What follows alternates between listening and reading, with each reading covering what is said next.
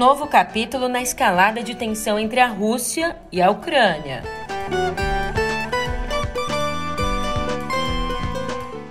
E aqui no Brasil, atento em relação às eleições, Barroso, o presidente do TSE, se posiciona sobre o Telegram.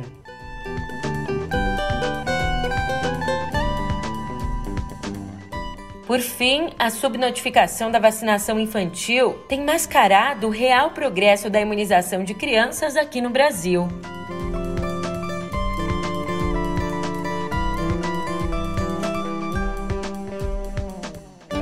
Um ótimo dia, uma ótima tarde, uma ótima noite para você. Eu sou a Julia Keck e vem cá. Como é que você tá, hein?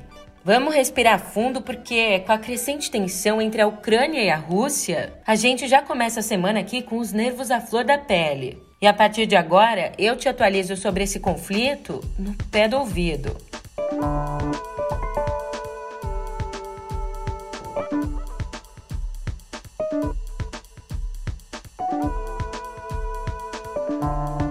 É, amanhã Olaf Scholz, o novo chanceler alemão, chega a Moscou. E a ida dele é uma última tentativa por parte da União Europeia de evitar uma invasão russa à Ucrânia. Invasão essa considerada próxima por quase todos os vizinhos.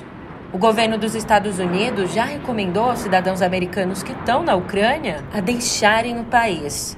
Além disso, a KLM, uma companhia aérea holandesa, cancelou todos os voos para a Ucrânia. Ainda ontem, uma leva de helicópteros militares de ataque, usados para carregar grandes levas de tropas, chegaram à região de fronteira onde pelo menos 130 mil soldados russos já estão distribuídos. E ao mesmo tempo, exercícios navais começam no Mar Negro, o que amplia a região de cerco russo. E você pode se perguntar, ah, mas existe motivo para a KLM se preocupar e decidir aí cancelar todos os voos? Existe sim. E sabe qual motivo? Trauma. Isso mesmo, trauma, porque dos 298 passageiros e tripulantes do Boeing Himalaio derrubado por russos quando sobrevoava a Ucrânia em 2014, 198 eram holandeses. Inclusive, ainda nessa escalada de tensão, até o governo ucraniano, que vinha argumentando que não existe ameaça real, decidiu mudar de postura. Ontem, o presidente Volodymyr Zelensky tentou convencer Joe Biden, durante uma ligação, a visitar Kiev, a capital da Ucrânia, e também ajudar a diminuir a pressão com a Rússia.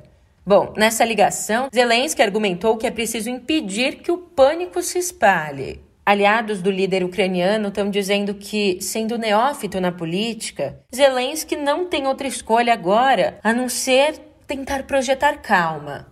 E agora a gente vai ouvir a análise bastante interessante da jornalista Dorit Harazin, que diz que, abre aspas, Eis-nos de volta algo que parecia inimaginável num ontem ainda recente. Um embate capaz de resvalar por acidente de percurso num confronto direto entre forças das duas maiores potências militares.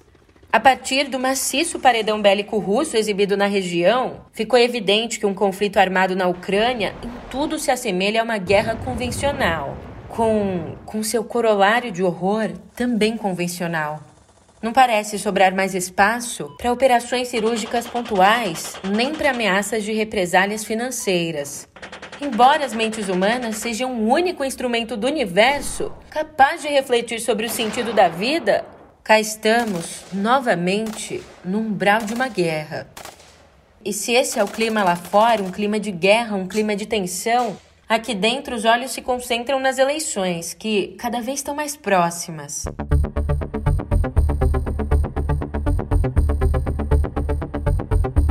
Em entrevista ao Globo, o presidente do Tribunal Superior Eleitoral, o ministro Luiz Roberto Barroso, se pronunciou ali sobre as redes sociais, afirmando que, abre aspas, nenhum ator relevante no processo eleitoral pode atuar no país sem que esteja sujeito à legislação e às determinações da justiça brasileira. Isso vale para qualquer plataforma. O Brasil não é casa da sogra para ter aplicativos que façam apologia ao nazismo, ao terrorismo, que vendam armas ou que sejam sérios sede de ataques à democracia que a nossa geração lutou tanto para construir. como já se fez em outras partes do mundo, eu penso que uma plataforma, qualquer que seja, que não queira se submeter às leis brasileiras, deve simplesmente ser suspensa. Na minha casa entra quem eu quero e quem cumpre as regras.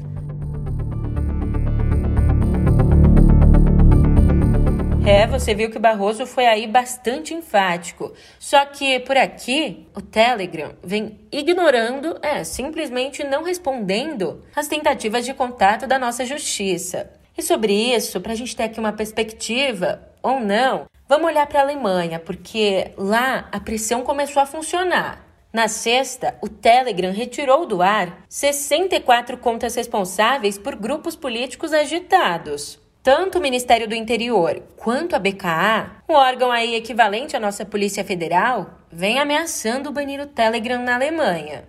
E então, os grupos cancelados em definitivo eram responsáveis por desinformação sobre a pandemia e organização de protestos, entre eles, alguns que terminaram em violência.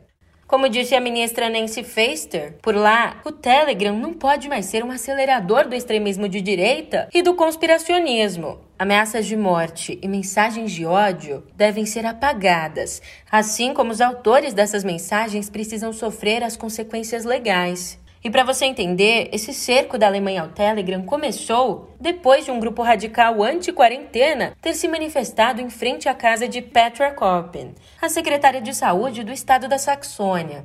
Nesse protesto, os homens, é, eram quase todos homens, carregavam tochas à moda nazista. Daí, a investigação detectou que o endereço pessoal da secretária foi divulgado ali em um dos grupos do Telegram. É, Bem complicado. Pelo menos o novo governo da Alemanha acredita que a crescente violência política dos radicais que compram as teorias conspiratórias relacionadas à Covid vem toda aí se organizando no aplicativo russo, no Telegram. Então tem feito um movimento de combater essa violência. E falando em violência, é, falando em violência, por aqui Bolsonaro voltou a fazer ameaças. Na sexta, na entrada ali do Palácio do Alvorada, o presidente sugeriu a apoiadores que o Brasil não é democrático. Além disso, Bolsonaro também fez uma promessa. Escuta só. Qual a diferença de uma ditadura feita pelas armas, como a gente vê, por exemplo, na Cuba, Venezuela, em outros países, uma ditadura que vem pelas canetas? Qual a diferença? Nenhum. A da caneta e do microfone aqui, ó, presidente. Nenhum. Então vocês sabem o que está acontecendo no Brasil. Graças a Deus pela vida do nosso presidente. Sim. Eu acredito que acredito em Deus, mas Amém. nos próximos dias vai acontecer algo Amém.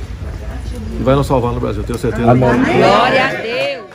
Já o ex-presidente Lula foi ao Twitter abrir o flanco. É, por conta aí da larga vantagem nas pesquisas, o petista tem evitado reconhecer a existência de adversários, com exceção de Bolsonaro.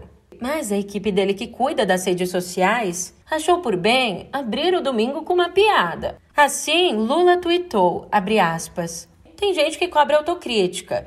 Eu tenho autocrítica, quero sempre melhorar. Mas se eu me criticar, o que quem se opõe a mim vai falar? Ué, eles querem que eu fale bem de mim e mal de mim também? Debochou ali o ex-presidente. E sabe quem se aproveitou desse tweet de Lula? O ex-juiz Sérgio Moro, que tem tido aí um tanto de dificuldade para conquistar o eleitorado antipetista. Até então, por ser ignorado por Lula, Moro não vinha tendo esse tipo de oportunidade. Então, ele não perdeu o tweet. Foi lá e respondeu o petista dizendo que autocrítica de quem roubou é pedir desculpas, devolver o que foi roubado e pagar na justiça pelos crimes cometidos. O resto é papo furado de quem quer enganar os brasileiros novamente.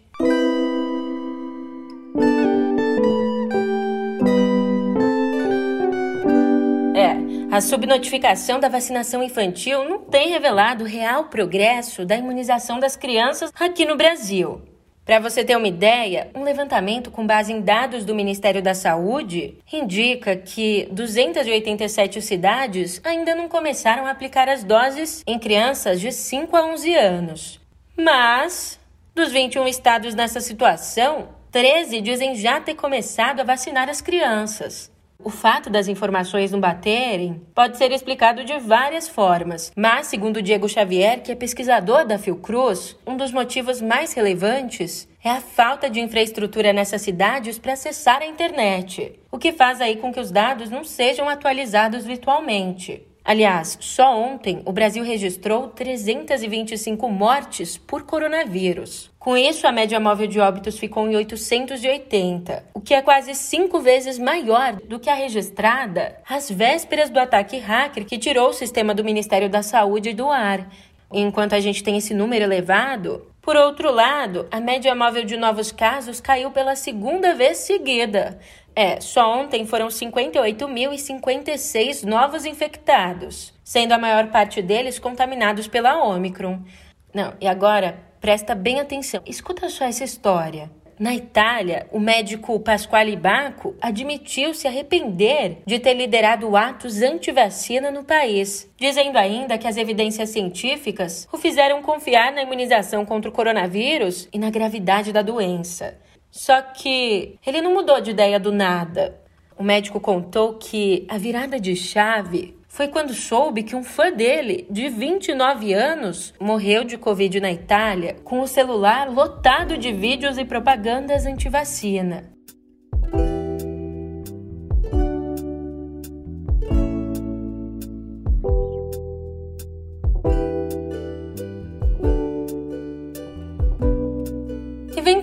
Onde é que estão as obras que foram expostas lá na Semana de Arte Moderna? Bom, eu posso te responder isso parcialmente, porque, de fato, a maioria pode ser vista aí em museus, casas artísticas, mas, mas uma parte sumiu do mapa. A filha do escultor Vitor Brecheret contou que das 13 peças expostas por ele na semana de 22, oito sumiram logo depois do evento.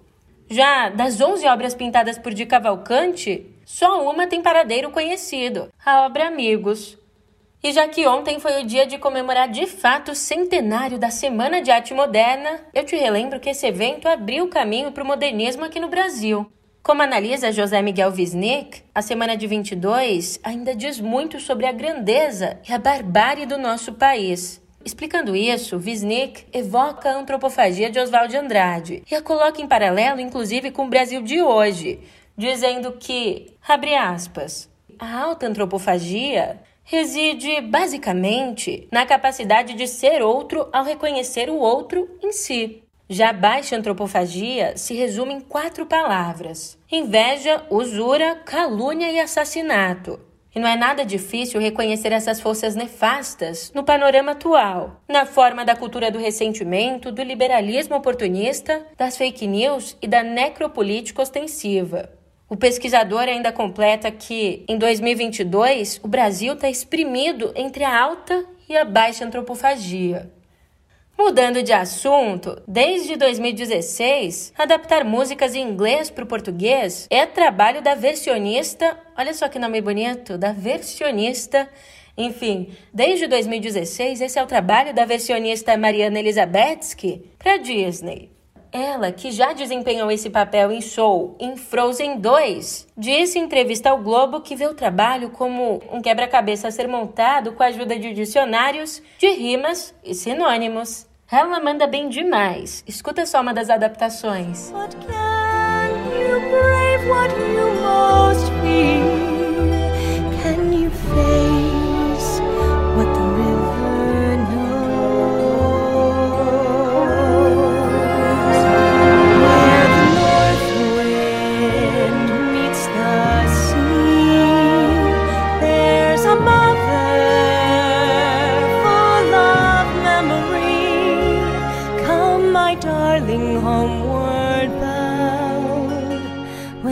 is lost, then all is found.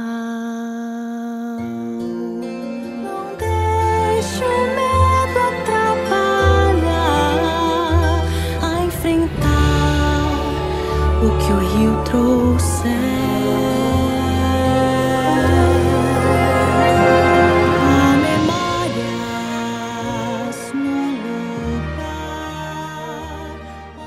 Já que o papo é música, além de ser aí a final do futebol americano e dessa vez render a vitória ao Los Angeles Rams, o Super Bowl também é palco para shows e lançamentos de trailers. Ontem os shows foram de estrelas do rap. Olha só quanto nome de peso. Dr. Dre, Snoop Dogg, Eminem, Mary J. Blige e Kendrick Lamar tiveram juntos ali numa apresentação que ainda contou com nada mais nada menos que a participação surpresa de 50 Cent.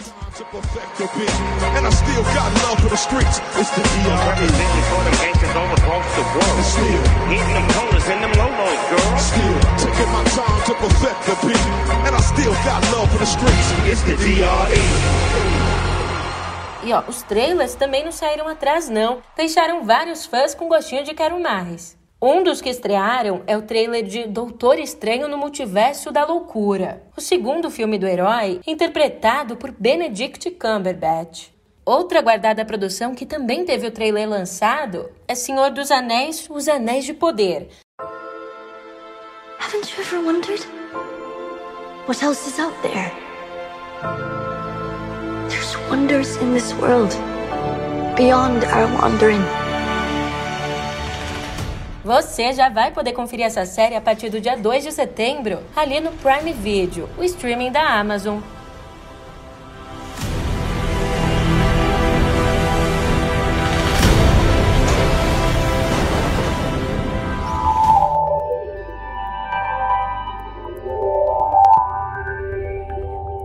Agora eu começo aqui a nossa editoria de cotidiano digital te contando que só no ano passado o Brasil exportou 53 milhões de dólares em games e ainda faturou 2 bilhões e 280 milhões de dólares com o mercado de jogos eletrônicos. O levantamento que apontou todos esses dados é do relatório Brasil Games elaborado aí de uma forma conjunta pela Agência Brasileira de Promoção de Exportações e Investimentos e também pela Associação Brasileira das Desenvolvedoras de Jogos Eletrônicos. E já que eu falei nela, agora eu te explico que a Brasil Games é uma iniciativa que visa capacitar empresas para exportar produtos e inserir empresários no cenário internacional de produção de jogos. Atualmente, com 140 empresas, o projeto também tem como foco incluir as produtoras no metaverso. E olha só que interessante, hoje os produtos e serviços de games daqui do Brasil já estão presentes em 95% dos países no mundo. E enquanto algumas áreas avançam, não tem jeito, outras ficam pelo caminho. E esse é o caso do Current o Google decidiu encerrar o Currents, uma versão corporativa do Google Plus, outra plataforma já extinta lá em 2019. E o que motivou essa desativação foi a baixa adesão ao serviço. De acordo com o Google, apesar do anúncio, na prática, o Current só vai ser desativado definitivamente lá em 2023, ou seja, no ano que vem. E é claro que a Big Tech já tem outros planos na manga, não vai ficar aí de mãos abanando. O Google decidiu que vai apostar no Spaces, um bate-papo com compartilhamento de arquivos que tem como foco o mercado corporativo. Esse bate-papo promete integrar aí todos os serviços do Google Workspace, que são o Gmail, a Agenda, o Drive e o Meet. E falando aí em grandes empresas, com o crescimento do metaverso, muitas empresas estão priorizando o mundo virtual na hora ali de apresentar os produtos e serviços novos aos clientes. E esse é o caso da Samsung, que na semana passada lançou os novos smartphones Galaxy em um evento dentro do metaverso. Mas te contar que nem tudo saiu como planejado. Uma série de problemas técnicos irritaram os usuários e, inclusive, fizeram com que muitos deles desistissem de participar do lançamento. Entre os principais problemas estava o fato de que a maioria do público acabou ingressando ali no metaverso com um PC, ou seja, usando mouse, usando teclado, o que deixou as coisas bem menos intuitivas. Além disso, os usuários se depararam com uma série de problemas para acessar o edifício virtual onde acontecia o lançamento. É, a experiência não foi das melhores. Bem diferente da nossa semana, que se tudo der certo, vai sim ser das melhores. Torce aí. Por hoje eu vou ficando por aqui, mas a gente se vê amanhã, hein? Até lá!